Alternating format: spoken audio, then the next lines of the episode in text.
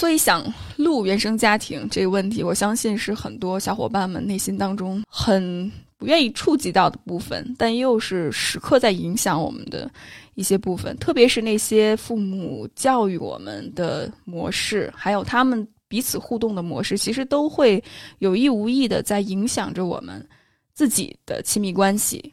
还有人际交往的模式。刚才听到很多小伙伴分享自己经历过很痛苦的。亲密关系，亲密关系破碎也好，或者是亲密关系破裂也好，他们在这个过程当中真正的发现了自己这一段宝贵的经验，其实也是一个契机，让我们能够看到自己和原生家庭的关系。我我听到好多人都跟我分享说，我不会成为我父母那个样子，或者我痛恨我的家庭。但是你越痛恨，你越不去面对，你越去逃避，反倒我们会越想自己的父母。那今天我就邀请大家，无论你是愿意。开麦分享也好，或者是在聊天里面参与到我们互动也好，都加入到我们的这个讨论当中来。之前设计了一些问题，我也在我们的知识星球。社群里面分享给大家，那我在我们的聊天里面再跟大家分享一遍。呃，如果你不知道怎么分享，或者是你不知道从哪儿开始说起，可以就着这四个问题的其中一个，或者是四个都可以说，把自己的亲身经历分享给大家，或者你说我就想说一说我原生家庭父母的关系，只要是你觉着真实的表达，或者是你想跟小伙伴们分享的就可以。谁来做第一个想分享的呢？我看。小万和谢已经准备好了，你们两个长得帅的先来，谢你先来吧。谢，我以为我以为你说你要你要先来，不要客气了。那谢你方便吗？准备好了，我来吧，我我先来吧。讲第一个部分吧，就是原生家庭是如何影响我在工作和亲密。关系里边的一个内容，嗯，我从小呢是因为我父母就离婚了。我记得我是我在幼儿园的时候，然后我爸妈就已经打算在办离婚手续这件事情了。我所以，我从小其实对我对于我父亲的那个教育以及跟他相处，我几乎是零认知的一种状态。基本上是我妈从小把我抚养长大，所以基本上我从关系以及工作的那种认知都是从我妈身上得来的。像在工作中。当中的话，我基本上啊，因为我妈她对外界的一个相处和跟外界的一个互动的方式，她其实基本上就是容易降低自己的一个一个位置，然后去跟别人打交道。这样的话，她会觉得说这样不容易去得罪别人，或者说整体的事情就是进行的比较顺利一点。她觉得她自己不是那个重要的那个角色。从小我也会习得这么一个东西带入到工作跟关系当中，这所以在很长一段时间内，我会觉得。在啊，恋爱或者在工作最开始的时候，我都会觉得自己不是那个特别重要的人，或者说不配得到某一些关照的那么一个人。所以很长一段时间，在尤其是在恋爱里面，我我后来察觉到，他是一个很明显的一个状态，就是就容易处处于一种低自尊的一种状态吧，就是。老师会觉得说很多问题，我会把它归咎于是自己我自己的身上。它其实影响了我很长一段时间，基本上有很多年吧，以至于到现在，其实有时候我都会在观察我自己的那个状态到底是怎么样的。到后来，其实因为我我妈她其实是会跟我讲她在恋爱关系或者说她跟我爸的那个婚姻是多么的不幸，然后他会老是跟我强调说你以后不要成为你爸那个样子。因为我爸他他会说我爸就是在外面花天酒地啊，然后会跟其他就是女性厮混啊什么的，就是会不由自主中会被内化。就是我妈她对我的那个教育的那个观点，就是说你对所有的关系一定要忠心，要一对一。这几个点反而是对对于我在关系里面最开始是觉得是特别重要的一个部分，就是你哪怕是委屈你自己。或者说去忽略你自己的欲望或你的想法，你都要去维持忠贞这个词。很长一段时间我都很难去理解我爸的这些事情，因为我觉得他就是一个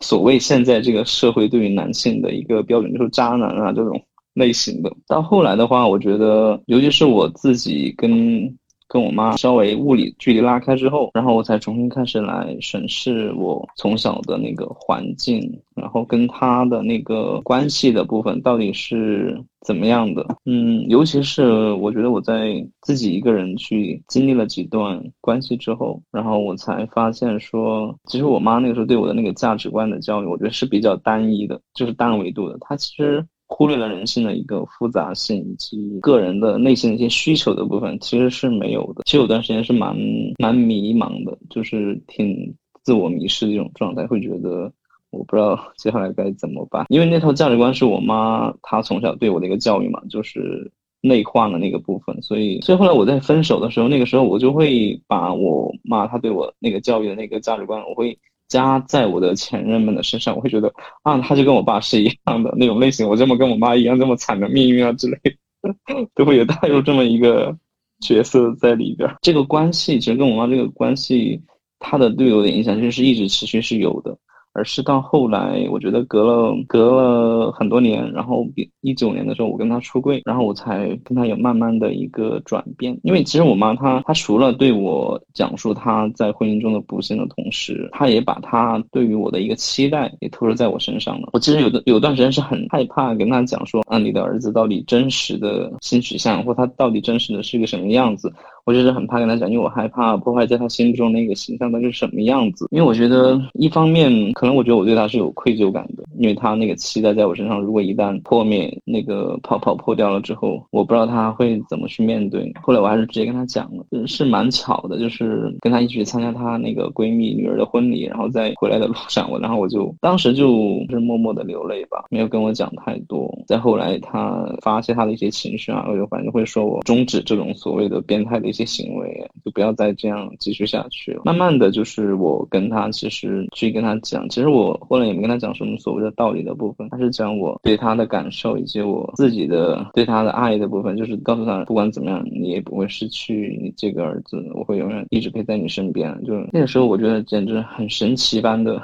就是很镇定的一个状态，就跟他讲完这些东西。到后来之后，他跟我说他要。给家里面的所有人都要公布我的这个取向的我说没有问题，我说你你如果愿意讲，那你就可以，因为我觉得他其实如果说身边有人知道他这个，嗯，能帮他分担一些这样的一个情绪，我觉得也是 OK 的。然后到后来还是有些期待的，就是希望我能跟我爸建立一些联系。我觉得很奇怪的一个点就是他其实在对我爸的他们的那个情感其实是蛮矛盾的吧，我感觉他同时很讨厌我爸的一些不太好的男直男的一些行为，比较自我啊。不太懂得关心人啊。但同时，他又觉得逃不开跟我爸的那种互动的部分，他也希望我成为他们中的一个纽带的那种位置、一个形象。所以，其实我我我其实有时候是挺为难的一个部分，就是我能感受到他其实有个期待，就是说，虽然他跟他这么多年离婚了，但是他还是希望说我们是一家人的那种状态。对我觉得这个是他内心需要想要的一个，但是他把这个东西把这个责任投投到我身上，希望我去完成这个事情。嗯，后来我在回顾他们俩的那个感情的这个部分的时候。其实我觉得对我也是有一个启发的，因为后来其实我想到说我爸为什么会出轨，或者说为什么会去找其他女人，或者他在不断的去寻找女性伴侣这么一个事情，我反而现在会比较不会加一些所谓的道德的部分去评价他说。他怎么这么花心？很多人会评价男性的这么一个标签的部分，算是比较理解我爸的感觉了。因为以前其实我并不是真的是理解我爸，我反而是因为我妈她一直给我加了一个价值观，一直鞭策我，用一种仇恨式的鞭斥我说你要这样去恨你爸。但后来我发现那个恨不是我的，是我妈她加在我身上的。我其实对我爸没有任何感觉，喜欢或者不喜欢，而是我后来成年工作之后，我才去反观他们的这个关系。看到我爸他所经历的事情，还觉得说，爸他其实内心是有一个小小孩的那个形象的，他其实是在寻求被爱以及被理解的部分。在看到他们这两个大人的恋爱的部分的时候。也会让我开始重新回归到我自己的身上，也通过去了解了关于我自己内心的需求，在关系里面，慢慢的就是在亲密关系里面，反而我去接受说对方可能会喜欢上其他人，或者说这个这段关系的亲密或者恋爱的部分，它可能有一点会消失，反而我觉得我自己是没有。所谓的那种安全感被剥夺的感觉了。就是我觉得我更看重的是我跟那个人的关系的内容，因为我觉得恋爱的部分可能。只是在那个关系的里面的一小步，反而是我觉得我在跟这个人相处的时候，我我跟他之间有什么样能碰撞出什么样的一些火花或者一些内容，能让我重新认识不同的人，在关系里面我们的互动的结果到底是是怎么样的？我觉得这个对我来说反而现在是更重要的，反而就是所谓的他还告诉我你要忠诚或者说你要怎么样的话，反而反而这个对我来说它不是重要，或者说特别，或者他在我这里面根本就不存在这个所谓的忠诚这个事情。非常感谢。谢 Shane 的分享，我觉得 Shane 的分享有两条主线，一个是自己父母的关系，一个是自己亲密关系。那其实回过头来，其实是一种自我寻找、自我探索、自我重建、自我发现的一条路。就是从一开始，可能更多的是你接受母亲的一些单一的价值观、单维度的价值观，到最后过渡到你自己去尝试。肯定过程里面，因为我跟 Shane 聊过。我也了解之前你的分享，我知道 Shane 也尝试过很多在关系里面的一些探索，最后慢慢形成了现在 Shane 你自己的一套独有的价值观。那这种价值观并不是完全的受母亲的影响。也不是受那种道德判断的影响，更多的是你自己的亲身体会。我听见 Shane 从一个从外在去寻求安全安全感，像母亲和父亲的那种关系，或者是你被拉入母亲跟父亲的这种纠缠的关系，你们就是一种关于三角形的这个理论，就是孩子是父母之间的那个纽带，爸爸要么就是那个恶人，妈妈是那个受害者，然后孩子是那个拯救者，所以一直是在这种三角形的关系里面不断的游动。我听到那一刻，就是你说：“妈妈，我是一个这样的人，确实有内疚，对你很难过，但是我依然爱你，我不会离开你。”我听到这儿，我真的就特别感动。可能这面对的是出柜，那有小伙伴可能面对的就是我要做自己的选择，我要去另外一个城市生活。我觉得这种打破父母的期待这个过程，每个人都必须得经历过。我就经常。听见很多小伙伴分享，就是说我必须得背叛父母，我才能够成为自己，就是这个样子。那这个背叛的过程，或者是当你去接受父母，其实是特别不成熟的一个人。他们那一代人有他们的局限。当那一刻你接受，可能父母没有办法真正理解你，甚至是你需要成为他们的帮助，去让他们去了解你的时候，那一刻其实是很羞愧的，甚至是很痛苦的。你会觉得自己无依无靠，非常的孤独。可能你去背叛他们，也就意味着可能从小到大你没有得到父母的认可和关注，很可能从小到大父母只是把你当成一个工具养。我知道，对于很多小伙伴来说就是这样，就是像小万说的一样，角色入手，对，就是以扮演角色，一或者是零，或者是 T，或者是 P，或者是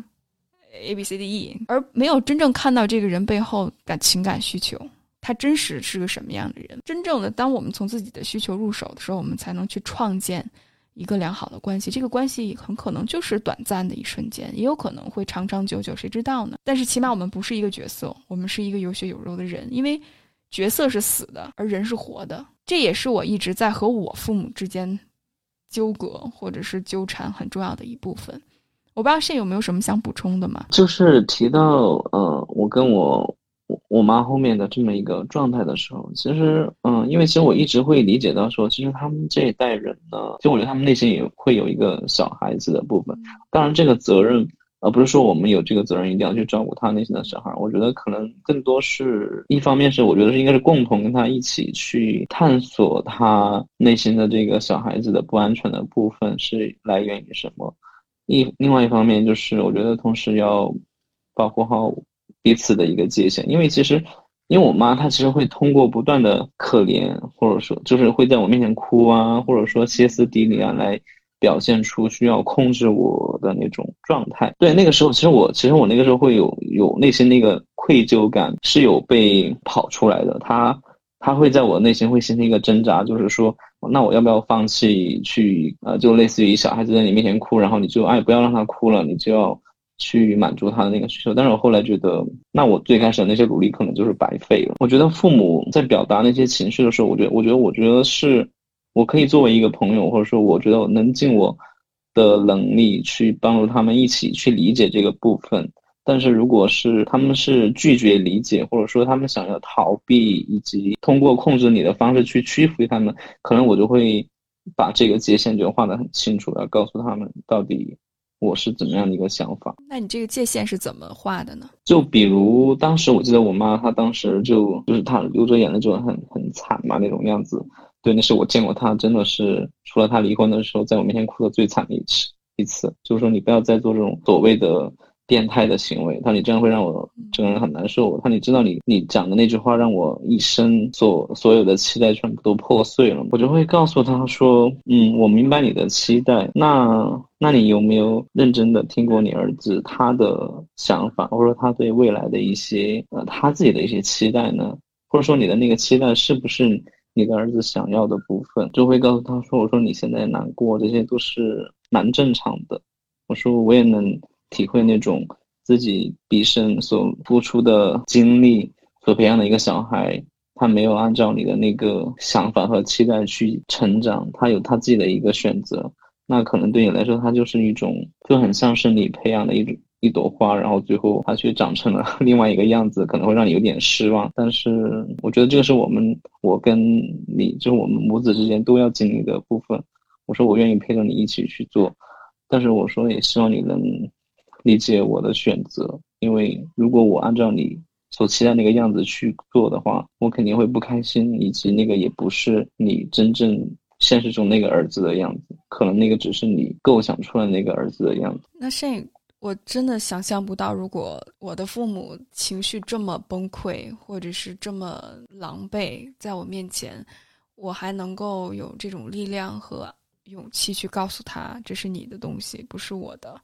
然后你需要尊重我的意见，那是什么给你这种力量还有安全？其实我当时我已经做了最坏的打算，我就会就是说他可能会跟我切断这个母子的关系的部分。对，所以我已经做好这个打算，就是说那可能我第二天就要打包走了，走人的这种 状态了。因为其实我在初中的时候有跟我妈做过这么一次很强烈的这种对抗，因为那个时候我我其实是我不知道我的那个情绪是怎么就初中生。大家都说什么所谓的多愁善感的，但是我那个时候就跟我妈的情绪，我们两个人就是那种冷暴力、冷战，然后我也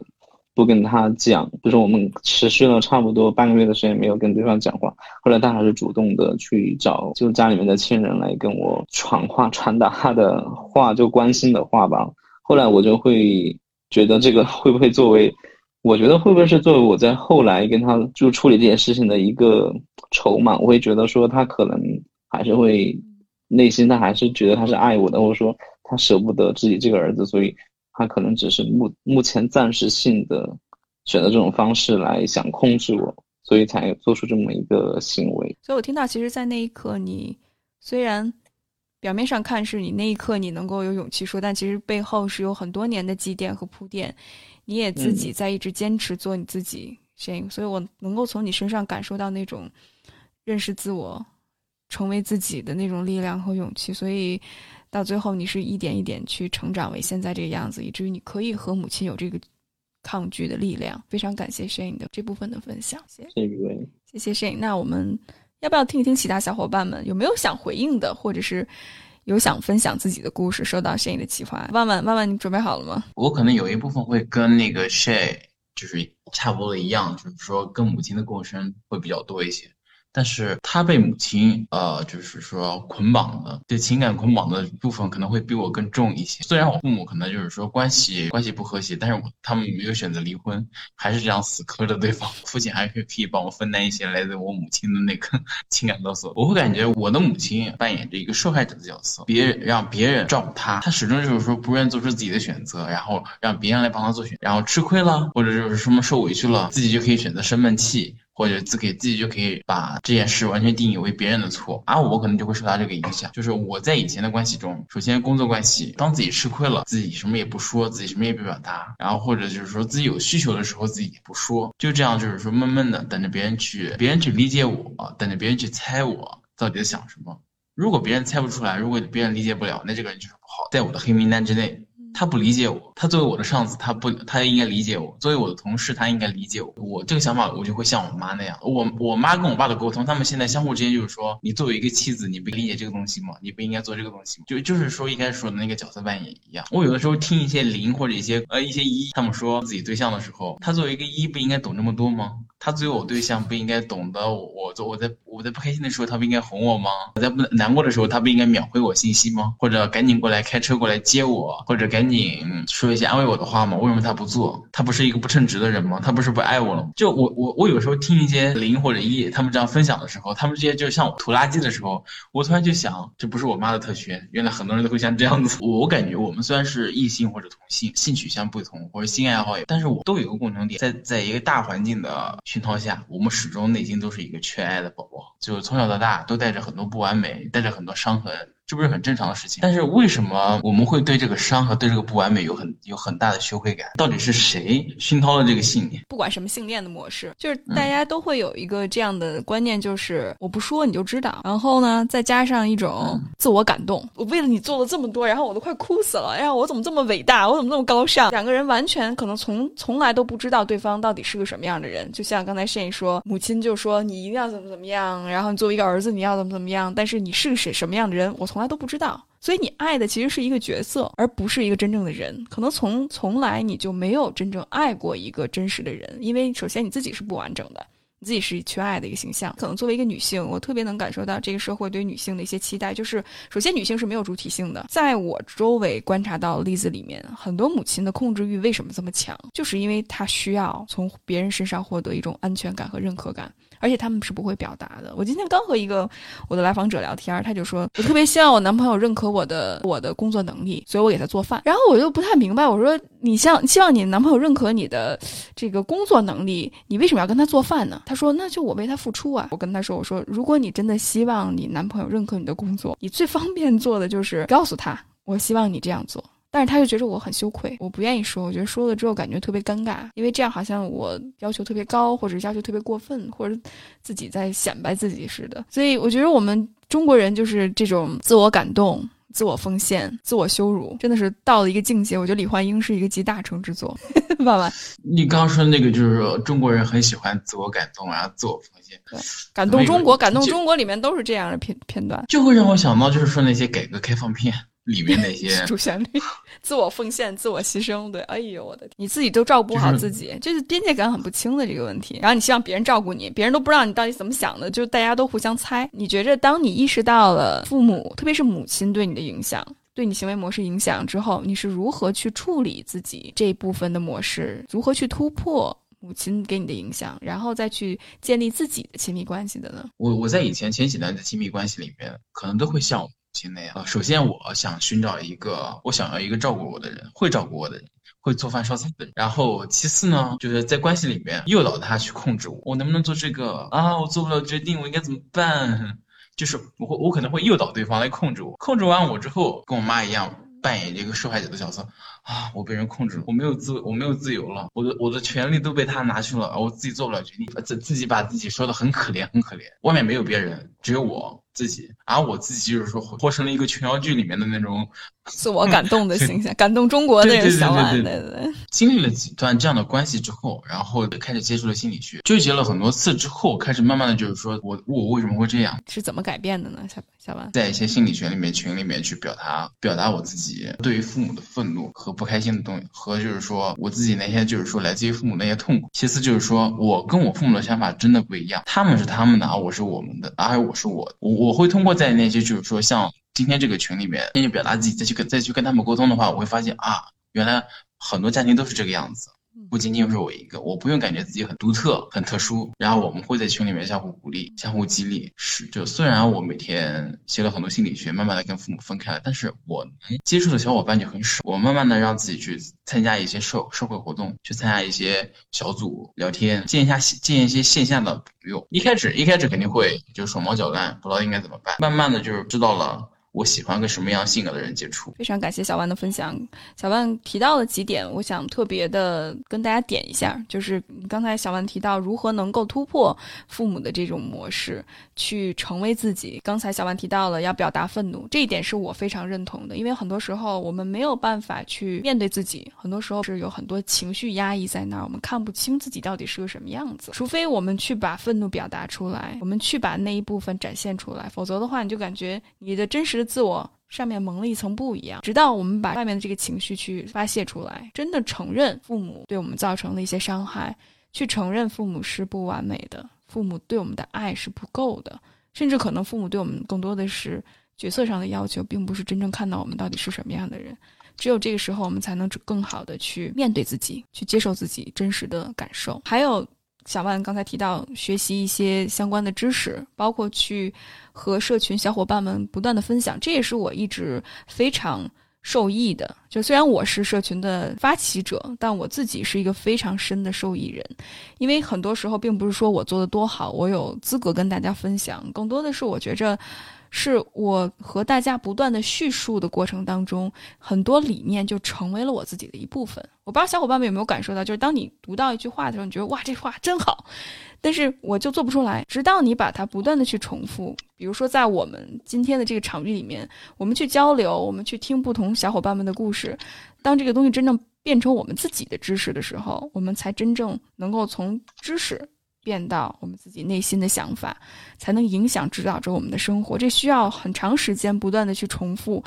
不断的去改变的一个过程。然后包括看到其他小伙伴也有相同的经历，我们都是一样的。接下来我会请更多小伙伴去分享，大家就发现其实有很多重复性的模式在。不管你是异性恋，不管是同性恋，无论你是无性恋，只要你建立关系，都会有一个模式在。所以模式都在那儿。我看小伙伴们有很多分享，说说我们这种感动中国背后叙事的核心价值观就是舍弃小我，成就大我，集中力量办大事，感动中国这个角色。然后 Hush 也说，确实他也非常能够感同身受，自我奉献，然后也不说，然后对方猜，就大家活得云里雾里的，就这一辈子就过去了。我觉得也是很多时候我们父母那代人的，甚至上一代人的感受。嗯，阿红说什么时候组织线下的活动？请大家期待，我们马上就要举办。我们周三月份的时候，我我可能先邀请北京，因为我 base 在北京，北京这边小伙伴先面基一下。之后我会想在上海还有深圳，因为我看知道小好多小伙伴在上海和深圳，深圳加班的小伙伴们，你们在哪里？你们还活着吗？然后到时候可以跟大家去聚会。然后如果你要，比如说其他的地方，如果你愿意的话，我我们也可以去。大家一块儿，那我其实想听一听其他小伙伴们的分享。我我我可以，哦，就是水水来吧。我可以，就我其实也是跟万万和炫一样的嘛，也是呃个同性恋，什么也是个同性恋。第一次说出这种话，嗯，就是我家里面情况是父母关系不好。然后其实我从小就觉得他们要离婚，结果是到了大二的时候才跟我说他们办了离婚手续。嗯，但是他们后面又妈在高铁上跟我打电话说要不要跟我爸离婚，因为我爸那时候做一件非常糟糕的事情嘛。因为我妈很讨厌别人去欺骗她，我妈发现了我爸欺骗她，而且是欺骗那种比较严重的事情，然后我妈就哭着跟我说，就是要不要跟我爸离婚。然后我妈对我说，她只要我这个儿子的同同意，然后他就立马去办离婚。嗯，就是反正我爸妈关系是一直都不好，然后但是可能是为了我爸，然后就是坚持到了现，坚持到了大二那那学期回去以后，他们都在一起。嗯，问我妈为什么我爸搬家，然后我妈说。我妈说我爸打电话恳求她，然后我后面发，其实发现是我妈其实很需，也是很需要一个人，一个人在她身边的。我爸妈的关系对我来说，其实我跟炫和万万他们的不同一点是我，我妈是很强势的一个在家庭里面，我爸是那种比较卑微的那种吧，就是平常也不怎么说话，就是我妈骂他，他也，我爸也默不作声。我觉得我爸唯一不好的地方，就是在于他经常喝酒，就是可能经常处于那种连续几天都是很。迷醉的一个状态，把我妈很受不了，然后其实我也很受不了，就是我爸也只会把自己锁在锁在他自己的房间里面，因为我爸妈很小的时候就分居了，我幼儿园的时候 他们就分居了，就非常诡异。然后我妈影响我的地方就在于，我妈是一个就是自尊心很强的人，然后也导致了我到后面自尊心很。因为那时候我爸妈经常都不在家，就经常留我一个人在家。那时候就是在家的话，我是处于一个非常恐慌的状态。在家，我当时是把家里面的门窗全部给锁起来，然后因为那时候的小偷。非常多嘛，然后我就很担心那些小偷会跑到我家里来爸也，对我不闻不问。然后我妈生我爸的气，然后我我爸是不会去回应他的那种怒气，懂吗？就结果我妈会把她的怒气发泄到我的身上来。所以我小时候就六年级之前，就是我是经常就是被我妈打，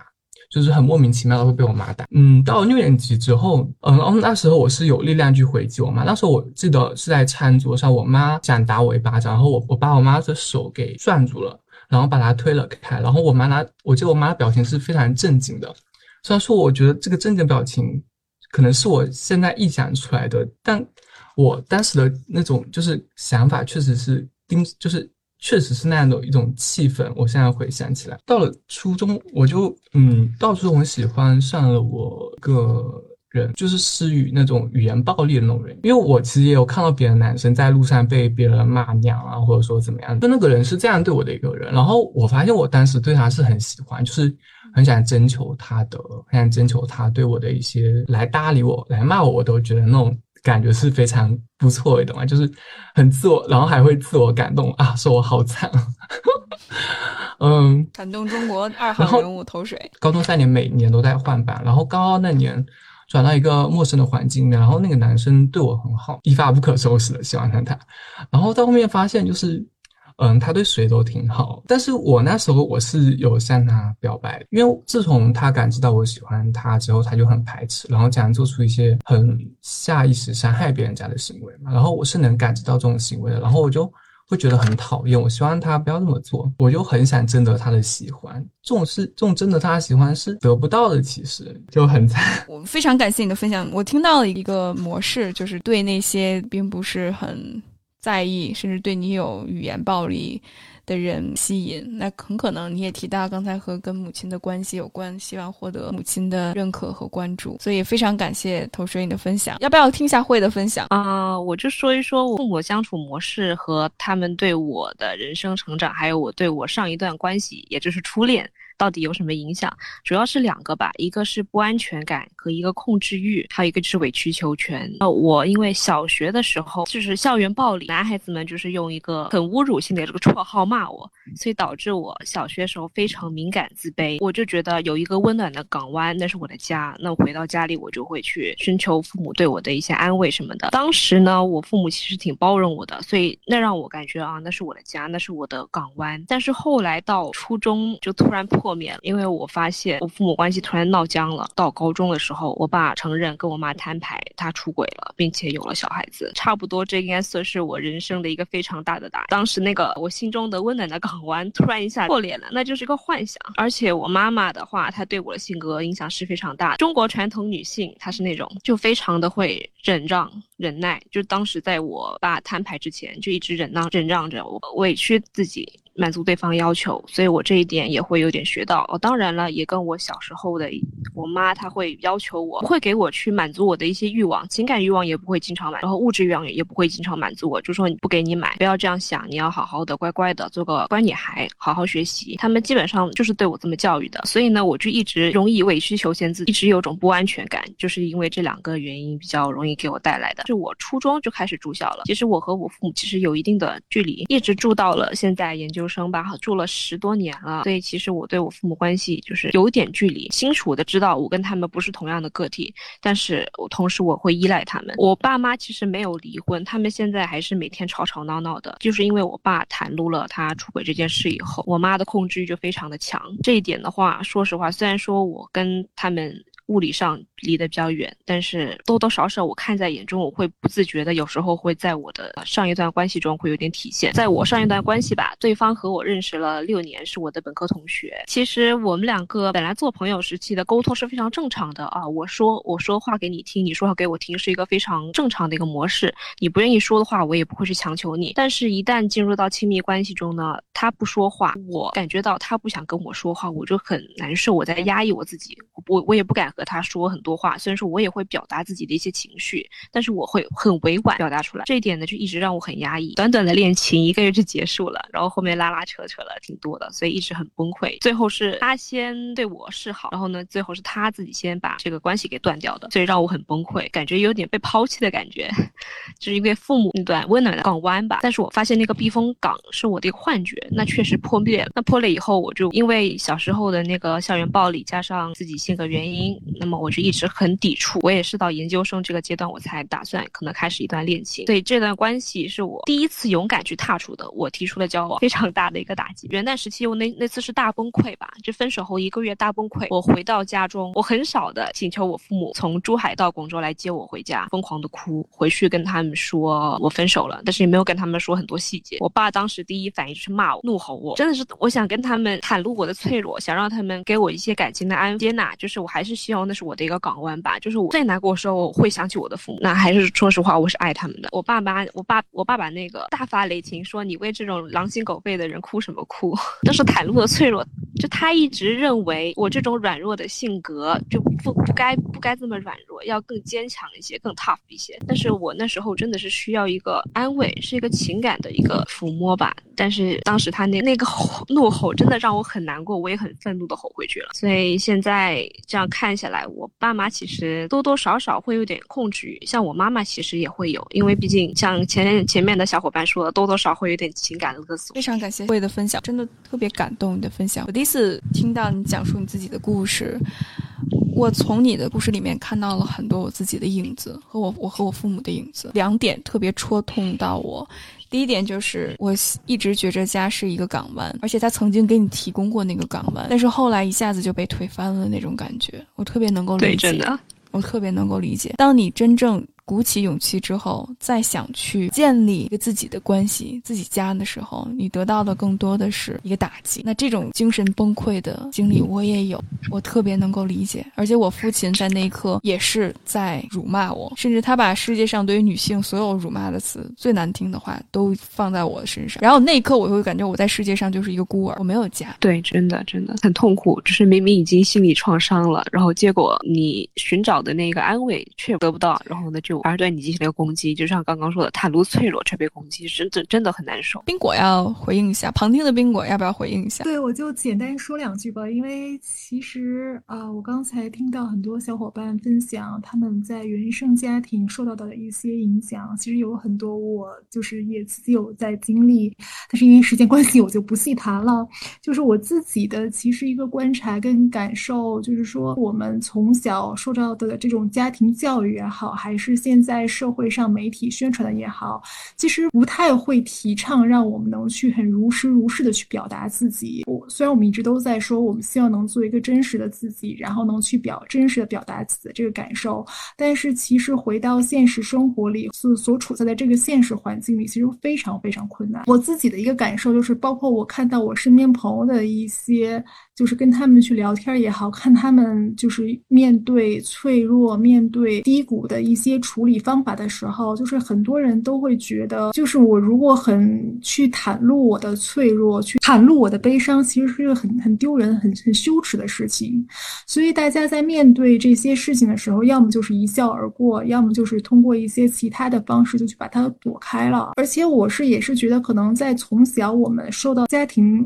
环境里，好像父母也不不太，我不知道国外的父母是怎么样，但是中国父母就是好像对于孩子的教育方式，就是说，如果说他看到一个孩子哭，尤其是男孩子，他们会觉得你不要哭，说你觉得哭泣是个很丢人的事情，然后就说你一定要坚强，说你一定要乐观，就是大家好像对于这种负面情绪，对于这种这种悲伤的处理，大家是很抗拒的，就很怕看到这一面。包括我们看到电视上有一些这种表达悲伤的一些这种影视作品也好，或者一些其他作品也好，大家还是更愿意希望看到大团圆的一个结局。然后，如果是觉得那个电影的结局是很悲伤，大家大家就觉得心里很难过，不太能去接受。对，所以我就是觉得，可能也是基于的这样一个大的环境，还有可能我们从小受到的的这个教育。我们可能就不太知道要怎么来去表达自己的脆弱，然后当然可能雨薇现在提供了这样一个环境，能让我们能来去去接纳这样的脆弱、这样的悲伤。但是我是觉得，波及到更多人，让让大家知道，能去如实的去表达自己的感受，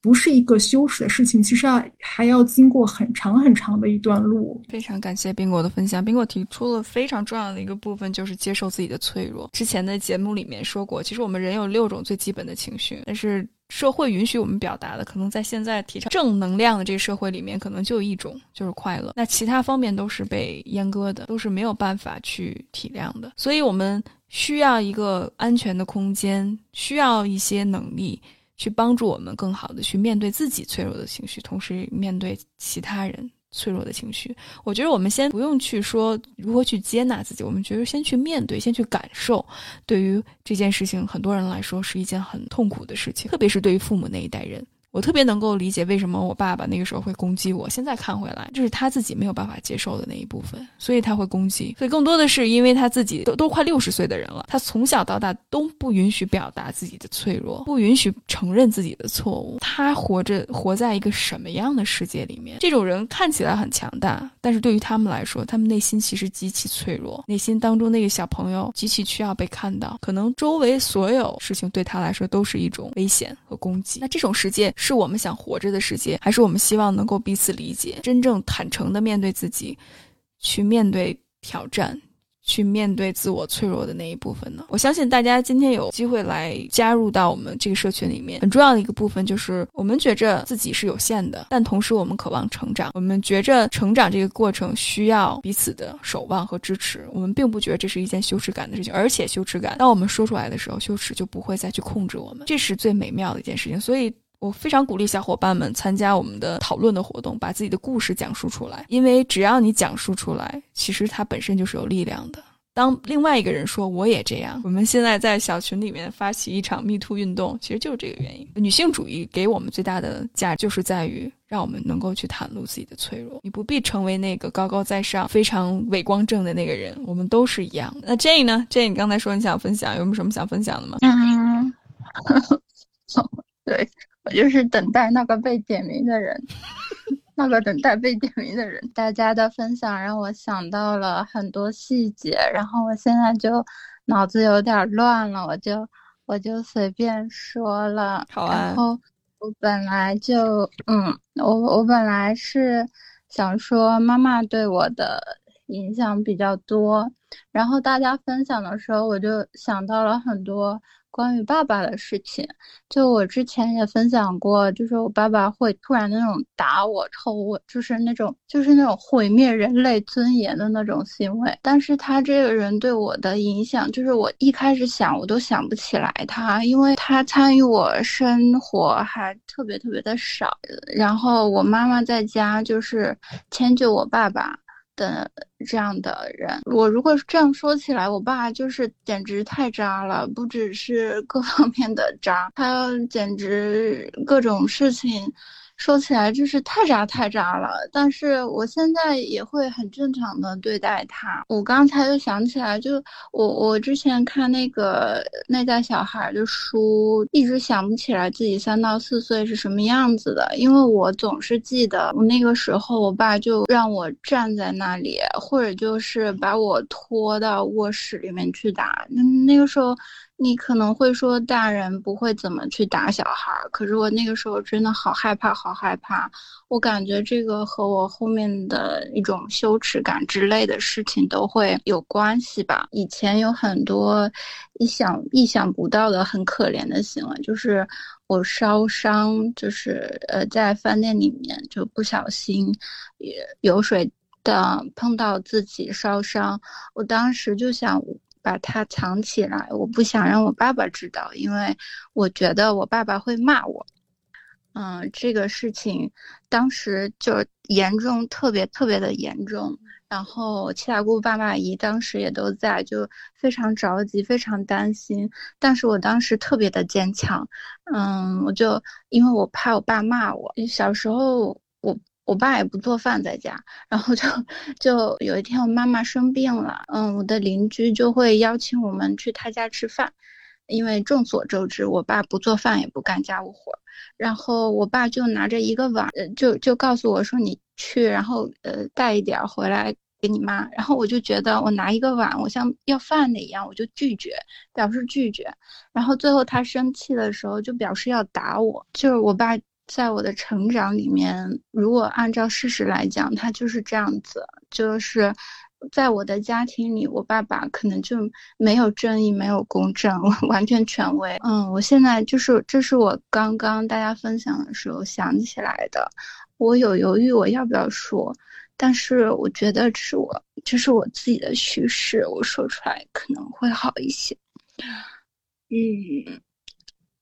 嗯，然后然后。我我现在其实他对我来说是一个非常非常正常的爸爸，以及也会充满了爱。但是我觉得就是当时在之前提到的，就是你会你会屏蔽一些所谓正确或者不正确、道德不道德的行为，在你家里。到现在为止，如果发生一些什么错误，爸爸妈妈都会屏蔽他，说。这都是我爱你啊，这都是我很担心你啊，哪有父母不担心自己孩子的呢？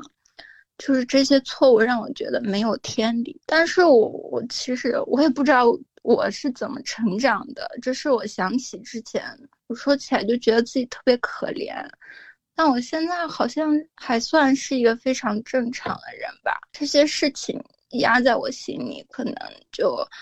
可能就一直在那里，我是只是刚才一个小时之内想起来，然后我已经想不到我之前要说什么了。可能可能就是，嗯，就包括回应那些问题，可能就是，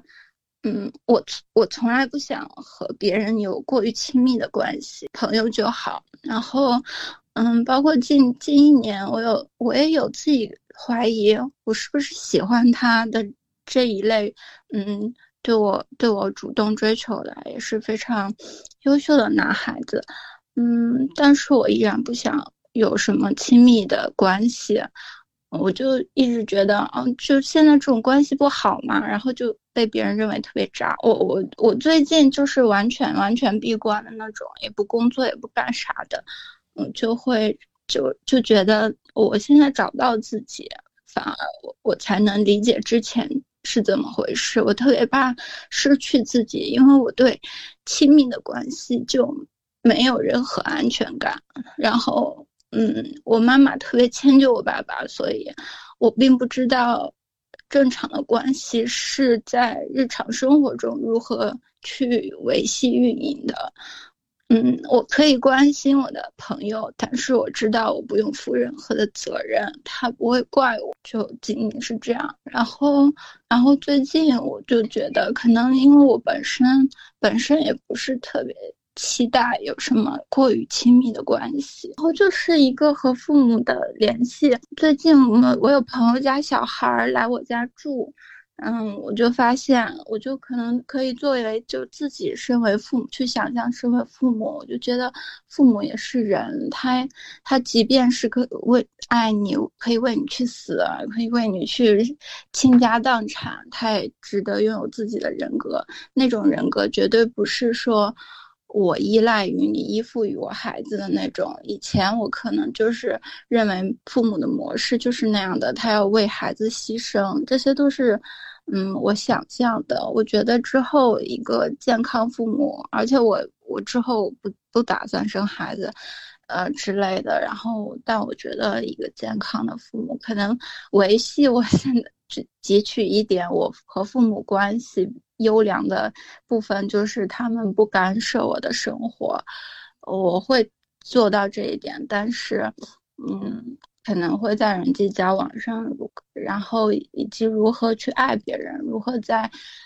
维持日常的生活。就比如说别人说了什么，你至少要回应，或者你不想回应，这也是一种回应的态度。就是在这些技巧上面，这些很普通的事情上面会做得好一些。哇塞，说的好沉重，我都没敢看你们的留言。我我用我的笑给你一些力量。亲爱的，嗯，我我我哭了，我哭了，嗯，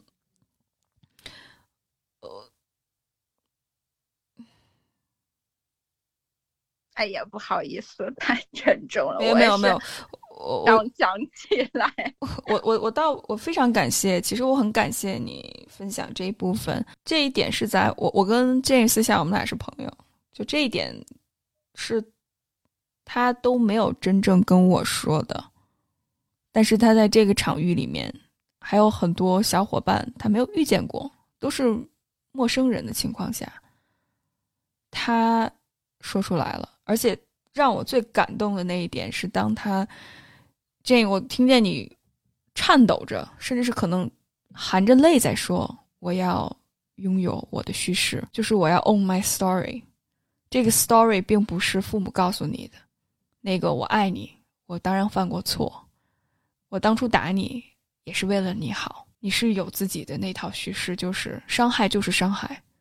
不公平不公义的东西就是不公平不公义的东西。即使你爱我，你也没有资格告诉我。”黑就是白，白就是黑，我有自己去认定黑白对错的权利。只有当你真正意识到我自己有一个权利去说我自己的故事，我感受到那种痛苦，只有你自己出现的时候，这你才真正开始进入到自己的和自己的关系里面，去建立一段自己的任何关。我看大家在回应里面投水也在说，或者是我们这有两个旁听的小伙伴，我不知道是哪个旁听的小伙伴。也非常认同刚才 Jane 的分享，感谢 Jane，你的分享让很多小伙伴得到了治愈和释放。因为真的你没有想象到，我们在这个环境里面，在这个团体里面有多少人跟你一样，也有同样的经历，是因为你勇敢的去表达出来，你打破了这个沉默，打破了这个羞辱，小伙伴们才在这一刻能够跟你有这种感同身受、共鸣的感觉。我们应该感谢你。给我们创造了这个机会，我看大家也是都在一直都非常的表向建议表达感谢。我觉得这就是一个我们场域就已经建立起来了，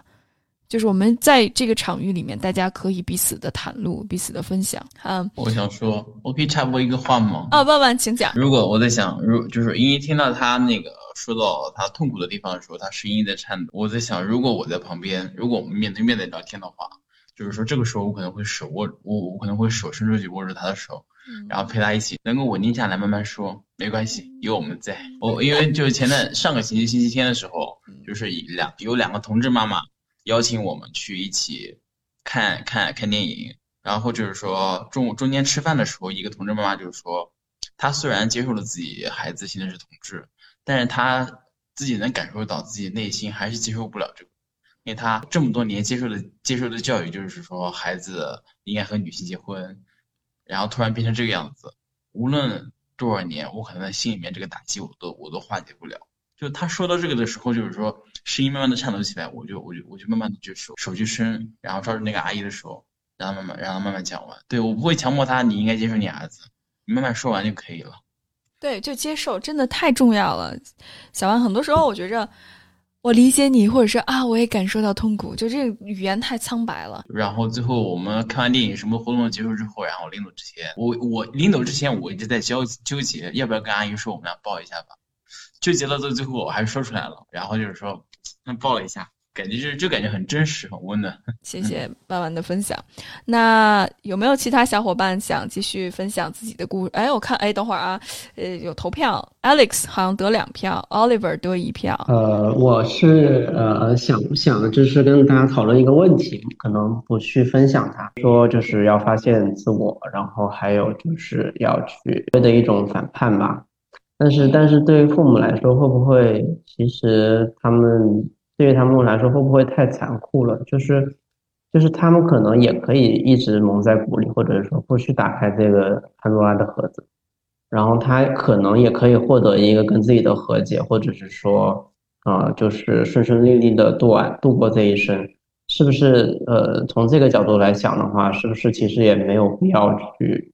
揭开这一层关系，或者是说，呃，打开这样一个曼陀拉的盒。呃，因为我听了一些这些就是播客啊，所以说有就是好像是打开自己的新世界的感觉，然后就是很想去把这些自己学到的东西分享给别人嘛。然后，但是其实发现，嗯，可能爸妈还是处于，或者是说还有身边的朋友，可能还是处于一种其实没有进入到这个维度的的状况。所以说他们可能接受起来也挺难的。所以说，其实是不是不要去发现这个事情，是不是其实顺利的度过这一生，是不是也挺好？我不知道其他小伙伴有什么想回应的吗？Oliver 提了个非常好的问题。我其实想点名，就是听 Oliver 分分享，是因为昨天他到，就是他在群里提到了对父母的愧疚，对那个点其实还挺触动我的。这个也是我自己，尤其最近一两个月，其实特别感同身受的地方。我在曾经很长一段时间，或者从小到大，我都是会觉得。父母他们虽然给我很多很多的爱，但是我后来发现，其实他们给我的那一部分爱，可能并不是我最想要的。所以我觉得我是一直到了我上大学之后，才开始慢慢的去显现出我的叛逆。然后，那我叛逆的方法就是不听他们的话，他们希望我成为的样子，我到现在都没有成为，并且可以预见，也不太日后再去变成他们希望的那个样子。对，所以我在很长一段时间，我都是会觉得父母不够理解我，然后也也挺挣扎。有一次线上团体的时候，我有跟就是小伙伴分享过一次，就是说我在一月份年初的时候，当时因为一些情感也好啊，还有一些我自己一些事情，陷入一一段非常糟糕的一个阶段。那几天我是觉得整个人就陷入了一个黑洞里，然后我当时那天我去见了一个朋友，然后我跟那个朋友。我们也有了一段时间没有见面，然后他一看到我，他就说说宾果，我觉得我觉得我觉得你的状态特别糟。然后我那天跟他吃饭，我全程都是很懵的，他说什么我就觉得是我听了，但是我很快我就走神儿了。然后那天晚上我回来，我就自己坐在我的床上。复心情特别复杂，我不知道怎么去描述它，就是觉得很难过，很难过。然后我就觉得像心里压了一块大石头一样。然后我就想到了我之前跟我父母很多的这种相处方式，他们对我的这种无条件的爱，在我那会儿看来，我是觉得让我很很压抑，然后觉得很喘，就是喘不过来气。然后我那一天晚上就。鼓了很大的勇气，跟我父母做了大概两个多小时的一个谈话，然后我会把我所有的、所有的那些感受、我的矛盾、我的纠结，跟他们做了一次很长的一个对谈。那天晚上，他们基本上百分之八十的时间都是我在说，然后他们就在听。我当时说完之后，我就觉得好像有一块大石头落地了，就觉得我憋在心里的那么话，我可以很坦然的跟他们去说。但是其实我在说完我想说的内容之后，我同时我也非常清楚，就是他们在当下，他们虽然会去尝试能去理解我的感受、我的情绪，但是让他们完全去接受，其实不是不太可能的。就是回归到我们现实生活里，他们还是会有他们一套自己的逻辑和思考问题的方式，包括到后来，我们也还是会经常会去有一些争执啊，然后一些争吵，我还是会挺纠结的，就是会想为什么他们不理解我。但是我后来又在想，他们已经六十多岁了，就是他们的这种行为模式，他们的思维是已经固定的了。我我现在我唯一还比较感恩的就是。我在跟他们说一些东西的时候，他们不会打断我，他们起码还能听下去。但是能不能理解，或者说真真并能去接受我的这些表达，我其实已经是不太抱任何希望了。所以昨天 Oliver 就他说到对父母的愧疚，这个也是我一直一个，我觉得到现在我还没有解决它，是因为很多时候我看到自己的父母年纪渐长，他们现在。呃，由以前照顾我的角色变为需要被照顾的那一方，但是可能我的很多的做法，我的很多东西，慢慢的去不能让他们去实现，或者说跟他们那个对我的期望是背道而驰，我也会陷入很长的这个纠结跟矛盾里面，也会有很深的愧疚。我觉得，嗯，很遗憾，我到现在还没有想到一个很好的一个解决方法。我唯一能想到的就是说，他们也有也也有他们自己的生活。我很希望他们不要把那么多的爱放在我身上，让他们可以轻轻松松的，然后去过好他们自己的生活。有时候我就安慰我自己，我说他们。他们父母经常会说：“哎，我希望孩子过得好，就是他们最大的快乐。”但是作为子女而言，我觉得我父母过得好，我也会很开心。对我也会更轻松，所以有的时候我自己也在想，就是究竟我们对于父母的这种这么矛盾，这种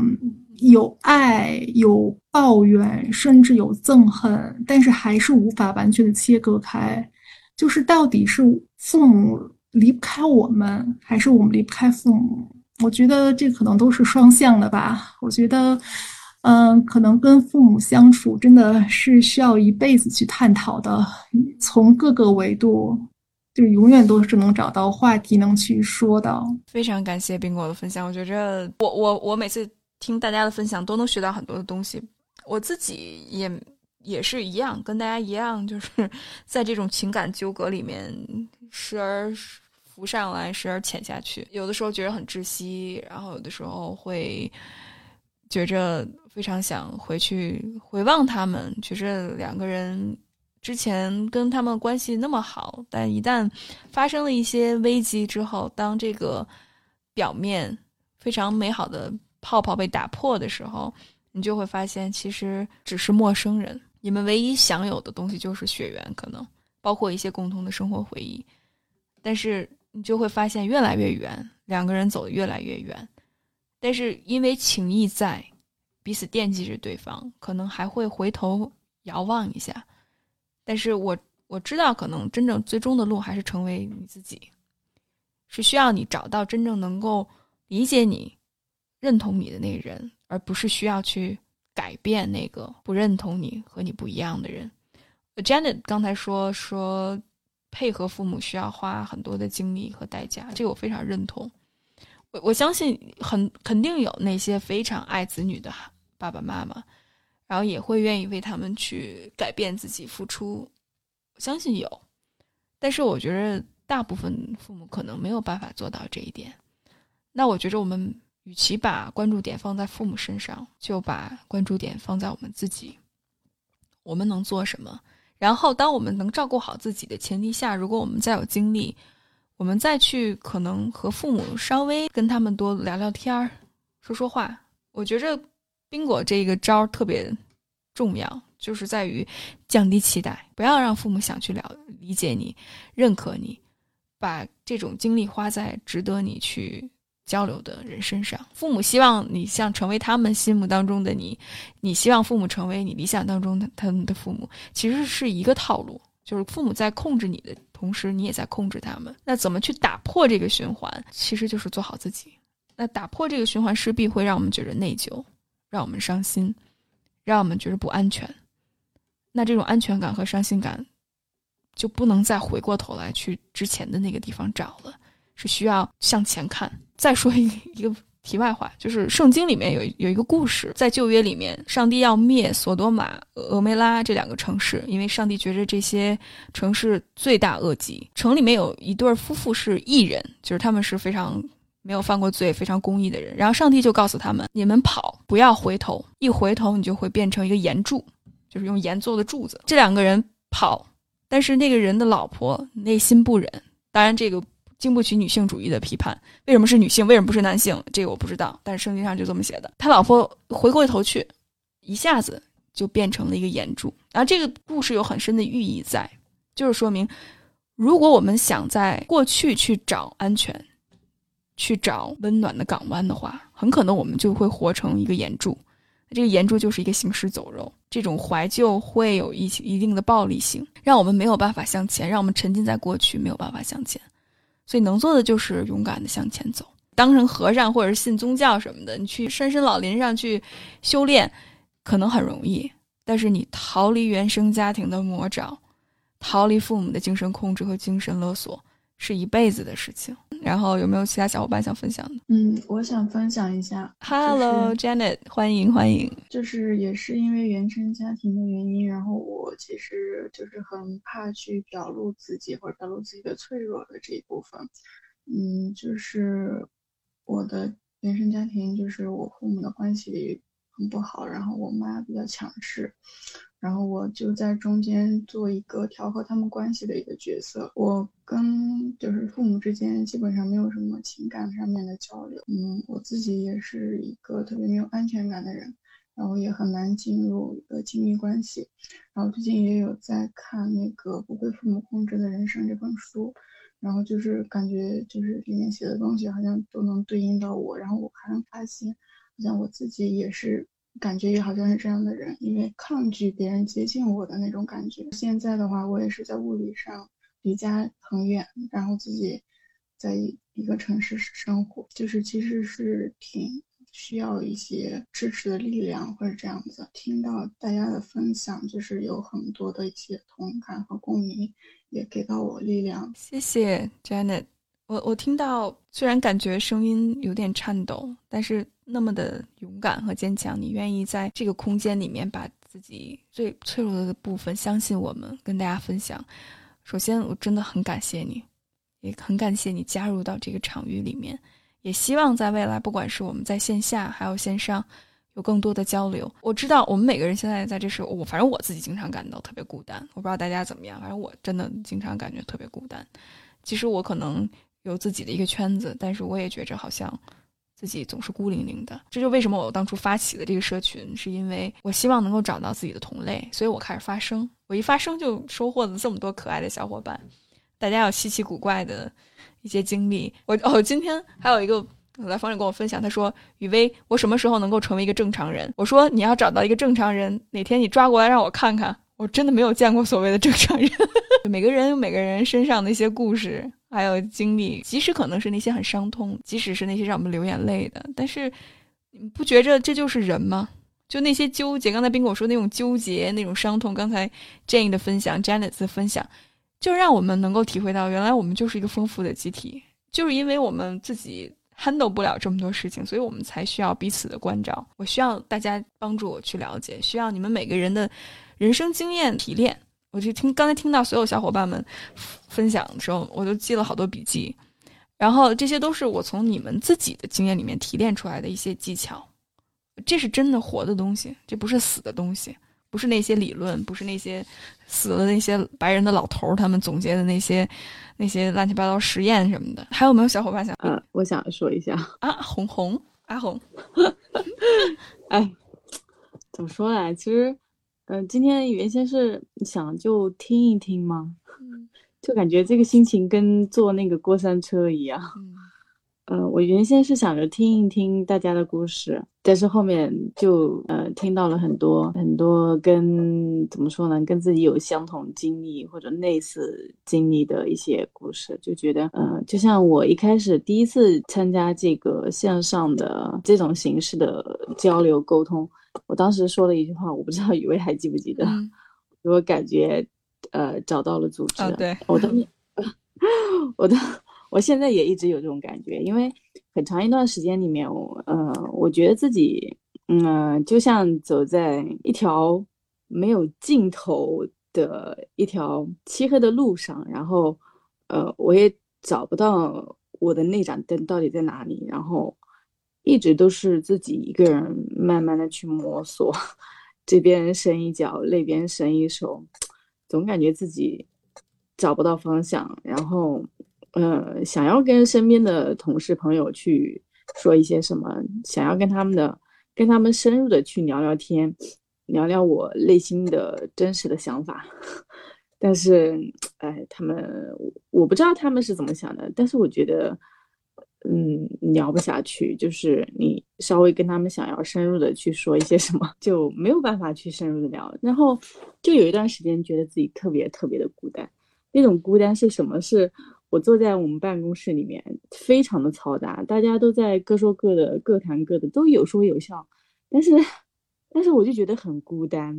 特别的寂寞，我觉得跟他们都没有话说，就哪怕说，也只是只是说一些非常表面的东西。呃，那段时间，然后突然间就进入了情绪非常糟糕的时候，就不想去上班，晚上整夜整夜的睡不着，就躺在那边就思考，哎。这个人生到底有什么意思啊？感觉人生毫无意义，我就觉得自己好像是悬空的，就整个人是悬空的嘛，就是我踩在地上，但是我不觉得我在踩在地上，我觉得我的人是悬空的，就没有点，找不到自己的立足点。嗯，但是后面我也是 辗转了好多，然后呃才发现，嗯，秋后算账嗯的电台嘛，然后有幸的加入，加入之后我觉得啊，原来原来不是我一个人，原来这世界上有这么多的人，然后觉得。呃，这段时间说实话，我的心情还蛮好的，因为我觉得啊，找到了归属，所以我其实这一段时间每天都过得很开心。每一次就看到雨薇发说什么时候什么时候会，呃，会有这种线上活动，然后我就觉得哎呀，好期待，好想跟大家去聊一聊。我我就想要去发言，想要去说，但我又觉得我说太多了。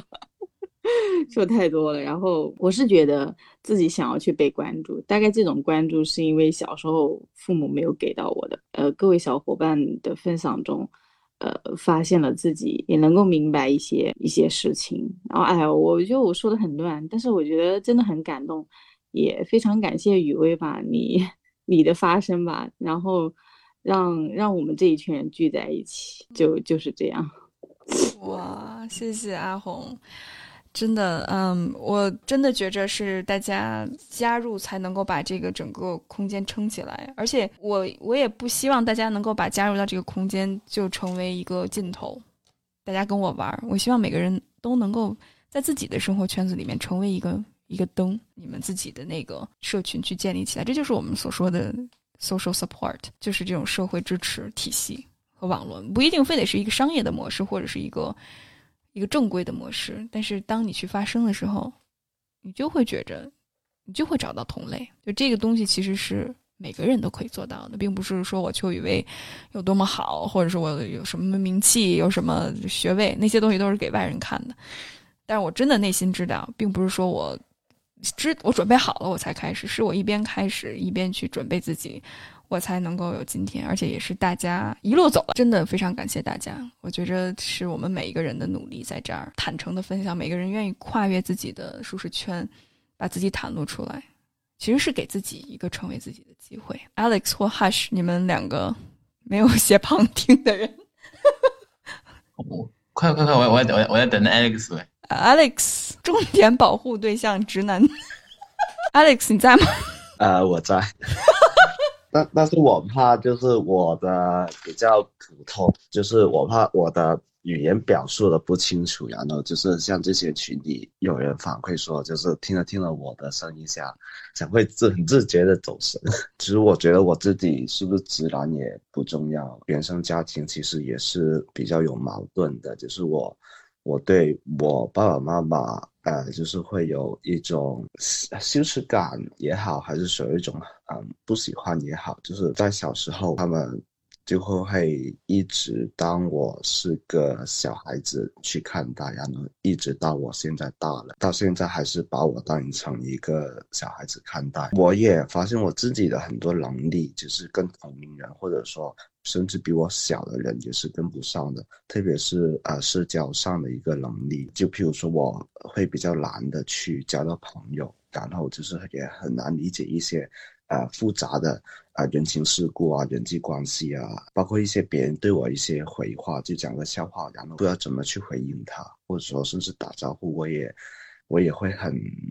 啊，就是也会很尴尬的跟别人打招呼，很多社交上的焦虑跟矛盾，然后我也不知道怎么样跟别人交朋友，基本上没有什么亲密关系，呃，也没有谈过什么什么恋爱，因为我我不符合或者说我达不到那样的标准，然后就是像工作上，呃，其实我也是。频繁换工作，因为我经常犯一些小孩子犯的错误，所以也是很难留得住。然后加上人际关系也相处也不太会相处，所以就是我一直很头疼、很焦虑。父母就不停的推工作给我，让我去做，让甚至我。去骑个车，他都会因为有一些监视器嘛，GPS 之类的，然后他也问我为什么要去这里，为什么要去这么远，为什么要不务正业，不把精力呃投在应该做的事情上，为什么就是不上进之类的，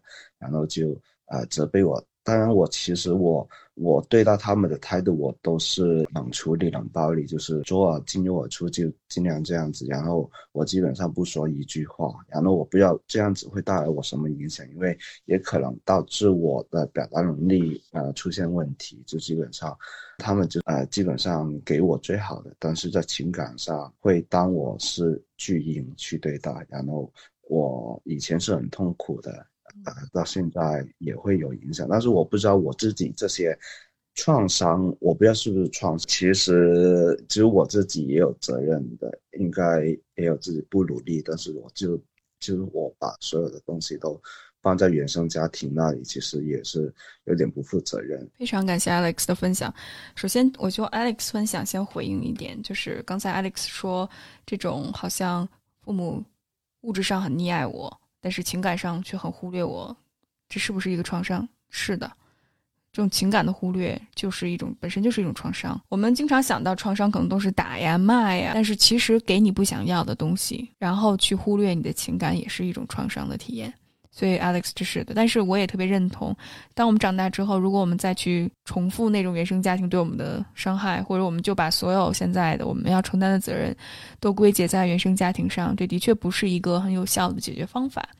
但是我觉着是需要看到原生家庭对我们的影响，这就是为什么今天我想做这个节目，希望大家能够回溯一下原生家庭对自己的影响。只有当你意识到了这个模式之后，你才能更好的去打破，活出自己的生活。这就是刚才 Jane 说的 “own your story”，去拥有你的故事，去讲述你自己的故事。之后，我其实想跟 Alex 分享一下，我们两个认识大概半年，我们第第一次参加到社团的活动里面。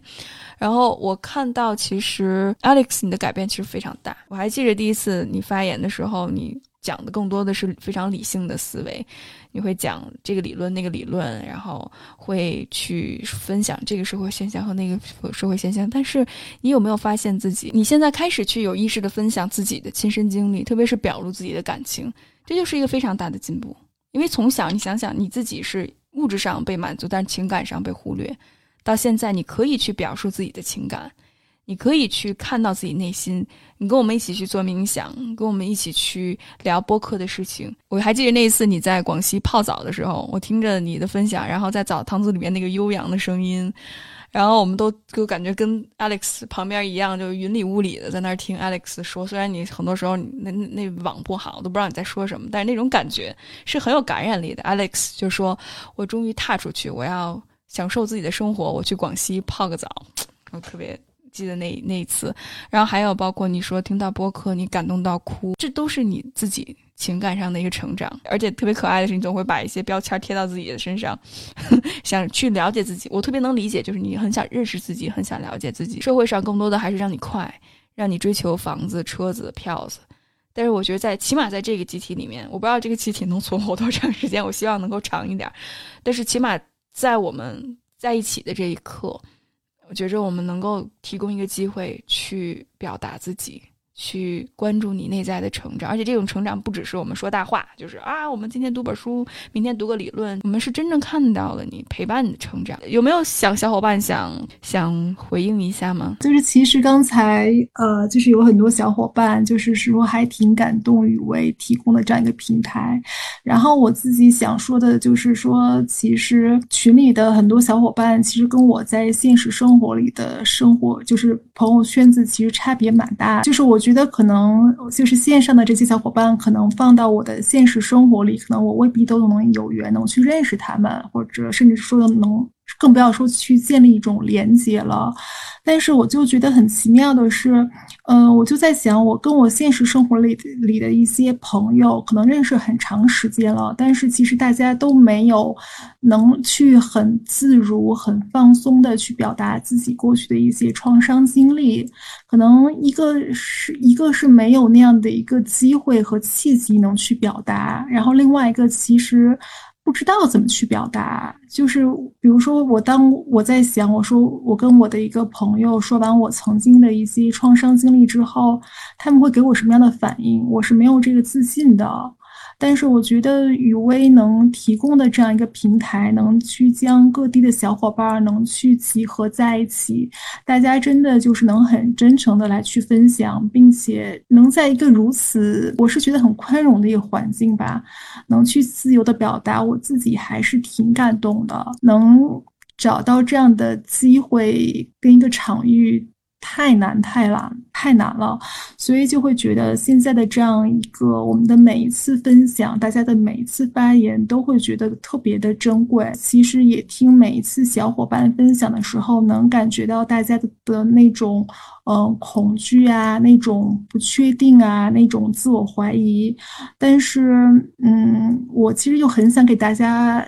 鼓鼓劲儿吧，或者说是打打气，因为我是真的觉得每一个小伙伴都特别的可爱。嗯，我真的 Alex 说的懂，说的感受，我我之前都有，就是我会一直觉得自己这儿也不好，那儿也不好。但是你可以看看群里给你的反馈，我觉得大家肯定都是各方各业都嗯。比较优秀的人，他们都能看到你的优点。我觉得这个时候你只需要自己站出来。嗯，我我刚才想问他，你是不是还和父母住在一个城市之类的？因为我自己觉得，我就是留学出去的时候，我才感觉，呃，我离父母的影响小一些。其实之前之前，我虽然爸妈很少管我，但是他们对我的影响一直都在。嗯，然后我又我又是家里老小，我就比较喜欢依赖别人。然后父母对我，他们虽然不做什么，也是对我影响特别大。我我从后半年就是辞职的经历学到了，就是从现实中领略到，嗯，我我需要对为自己行为负责任这一点。其实对我整个人帮助特别的大，因为我我刚刚最开始听到建跟那个 Alex，我觉得他们讲的部分，一方面我觉得我对建他的他的一些经历来说，我我是蛮心疼他的，就是他最开始讲那些部分，因为我刚刚是也是挺难过，但是听到他后来去为自己的人生去为自己负责的时候，我觉得我还是挺感动的，我觉得他有。找到自己的一些动力的部分，Alex 呢？因为我觉得他虽然在用自己的方式去表达，但是我觉得我能感觉到他内心是一个很可爱的一个人。让我觉得，嗯，虽然在外界他觉得说他不是一个所谓在这个社会所谓的合格的一个社会人的一个标准，但是我觉得这不重要。我觉得你要相信你就是这个世界上独一无二的一个人所做的，我觉得你相信你自己的感受就可以了。没有什么所谓的对和错的部分。呃，今天晚上讨论的主题就是就是我比就是我一直很感兴趣，而且一直想表达出来的。其次呢，就是说今天晚上又听了这么多小伙伴们说了这么多，表达了很多脆弱，然后表达了很多就是说他真实的感受。伤痛并不是独一无二的，还有很多小伙伴也会有这样的经历。而且就是说，而且看到他们一直在成长，一直在改变，我有我也受到很大的鼓舞。我觉得觉得特别感慨，就是你看，真正在乎自我成长的，其实就是少数群体。你看，我们一开始发言的是几个出了柜或者是即将出柜的一个 gay gay 们，然后就是我们女性同志，我也不知道大家的性取向是什么，但是这不很快乐吗？我觉着这种不同多棒。你就后来你就会发现，其实到最后，你的性取向、你的性别什么都不在乎，你喜欢谁，你喜欢动物都没有关系。最重要的就是我们的模式是什么。我们内心的需求有没有被满足？这些都是包括我们真实的情感的表露，是我们真的把我们绑在一起很重要的东西，就是真实感。所以我们的社群的的宗旨是，不是最好，不用高大上，就最真实就好。对，就来了，我感觉来了这个群体之后，就真的就是有的时候有那有的那个觉察力，就真的可以把自己从那个集体无意识中拉出来。对，对。就是这样，因为我们太不一样了，而而且慧还说目前是直女，恭喜你，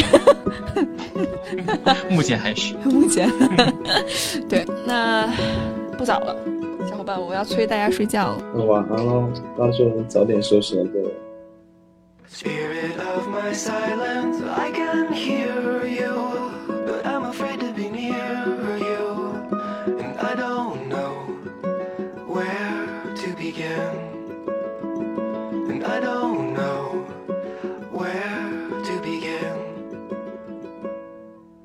Somewhere in the desert, there's a forest and an acre before us. But I don't know where to begin. But I don't know where to begin. Again, I lost my strength completely. Oh, be near me, tired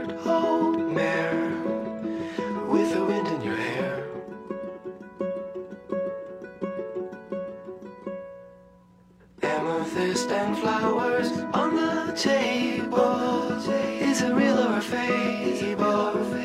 Well, I suppose a friend is a friend. And we all know how this will end. Chimney swift that finds me, be my keeper. Silhouette of the cedar. What is that song you sing for the dead? What is that song you sing for the dead? I see the signal searchlight strike me in the window of my room. Well, I got nothing to prove. Well, I got nothing to prove.